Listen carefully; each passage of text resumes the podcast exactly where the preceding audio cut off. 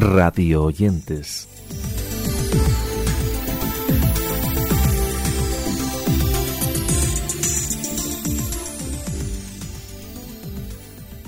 Comenzamos la edición número 345 de este espacio que, como sabéis, suele recuperar algunas cosas que vamos escuchando por ahí que nos apetece compartir con todos vosotros.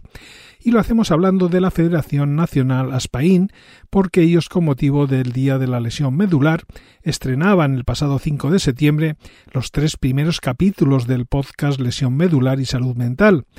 Hablamos de un canal de comunicación que reúne conversaciones con diversos profesionales del ámbito de la discapacidad, así como con personas con lesiones medulares o grandes discapacidades físicas, así como con el entorno familiar y afectivo. Os dejamos unos segundos con el comienzo de su primera edición. Lesión medular y salud mental. Con Samuel Regueira. Saludos a todas las personas que nos estáis escuchando en este primer programa del podcast Lesión Medular y Salud Mental, un programa de la Federación Nacional Aspaim que hacemos gracias a una subvención del Ministerio de Derechos Sociales y Agenda 2030. Soy Samuel Regueira y con el jazz de Rasbagden y la colaboración del Laboratorio de Radio empezamos. El Colegio Oficial de Psicología de Guipúzcoa lanzaba en septiembre su primer podcast divulgativo, en este caso sobre la prevención del suicidio dirigido a la sociedad en general. Estamos ante un nuevo canal comunicativo de este colegio que nace con el nombre del podcast del Colegio Oficial de Psicología de Guipúzcoa, que tiene como objetivo ofrecer una ventana al mundo de la psicología, abordando temas de actualidad a lo largo de todo el año y haciéndolo siempre en formato accesible y cómodo. Esta es la promo de este espacio. El suicidio es la primera causa de muerte no natural en nuestro país, según datos del Instituto Nacional de Estadística. Además, el número de muertes por suicidio duplica el número de muertes en los accidentes de tráfico, por ejemplo, provocando un duelo complejo donde la culpa, el tabú o el estigma siguen siendo protagonistas. Hablamos del suicidio en el podcast del Colegio Oficial de la Psicología de Guipúzcoa. El español, por su parte, estrenaba hace unos meses Sumario Abierto, que es un podcast sobre crímenes con la voz del reconocido periodista de sucesos Carlos Quílez, en un podcast que quiere abordar en su totalidad la crónica negra en España. Además de la conducción y dirección de Quílez, cada episodio cuenta con la participación de colaboradores que son conocedores de cada caso, como expertos, policías e investigadores implicados, o en otros casos funcionarios judiciales, testigos e incluso víctimas. Esta es la presentación de este sumario abierto. Rosa Peral, condenada a 25 años por asesinato en el llamado caso del crimen de la Guardia Urbana, pide ahora, tras seis años de prisión, que el Supremo revise la sentencia y que se repita el juicio. El crimen de la Guardia Urbana aún colea. Soy Carlos Quílez y esto es Caso Abierto, el podcast sobre actualidad criminal de El Español.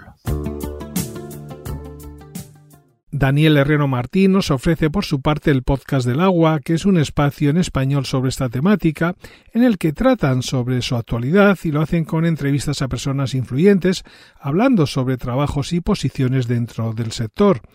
Decir que Daniel es ingeniero industrial y químico, que es experto en aguas, con más de 20 años de experiencia, y que en el espacio entrevista a expertos de primer nivel, haciéndose eco además de noticias de temas como las adjudicaciones, tecnologías rompedoras, cursos, empleos y mucho más. Daniel nos da la bienvenida de este podcast del agua. El podcast del agua. Hola y bienvenidos al podcast del agua. Soy Daniel Herrero y te voy a acompañar en esta emocionante aventura sonora. Estoy encantado de darte la bienvenida a este primer podcast en español dedicado al fascinante mundo del agua. En el episodio de hoy entrevisto a mi amigo Jorge Chamorro Alonso, una de las personas con más experiencia y conocimientos en todos los aspectos de la depuración, proceso, operación y mantenimiento, diseño, consultoría, asistencia técnica. Y acabamos con Asturias, que es el título del podcast con el que Juan Ramón Lucas quiere hacer un repaso por el Principado y lo quiere hacer en colaboración con la Central Lechera Asturiana a lo largo de seis capítulos en los que quieren apoyar los principales sectores de la región. Decir que el hilo conductor de este proyecto está inspirado en el camino que recorre la leche, para lo cual el periodista se traslada en un camión de recogida que le llevará por los diferentes puntos de su tierra de acogida, a fin de mostrarnos los rincones, las tradiciones y la gastronomía de sus gentes y por supuesto su historia y su innovación. En este corte podéis escuchar a Lucas presentando este espacio. Yo creo que dentro de esa vuelta que estamos dando, eh, estamos volviendo a la era inicial, a la época inicial del grito de la pescadera cuando llegaba a los pueblos. A ver, señoras, están vivas, acaban de llegar. También nos ayuda a que los productores locales vivan y, que los pueblos no, se queden vacíos. Es parte importantísimo del, producto de cercanía que nosotros usamos, que, se, que podamos vivir todos. La gastronomía es cultura. de todo, lo mires como lo mires, habla de tu entorno, de las actividades económicas. Estas mujeres que también conocen el alma de Asturias, son sus guisanderas.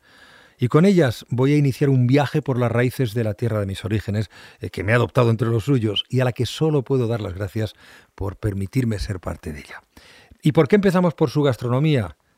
Pues porque todo Asturias, todo su paisaje, lo mejor del Principado, te lo puedes llevar a la mesa.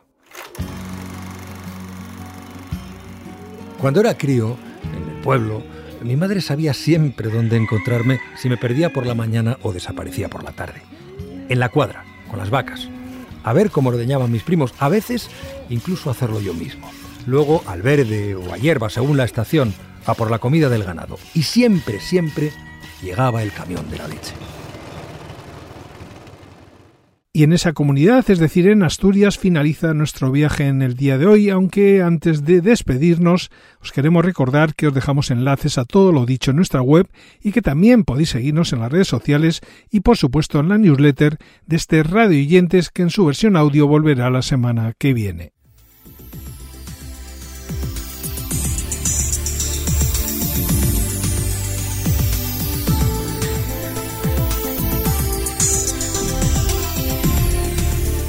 radioyentes.com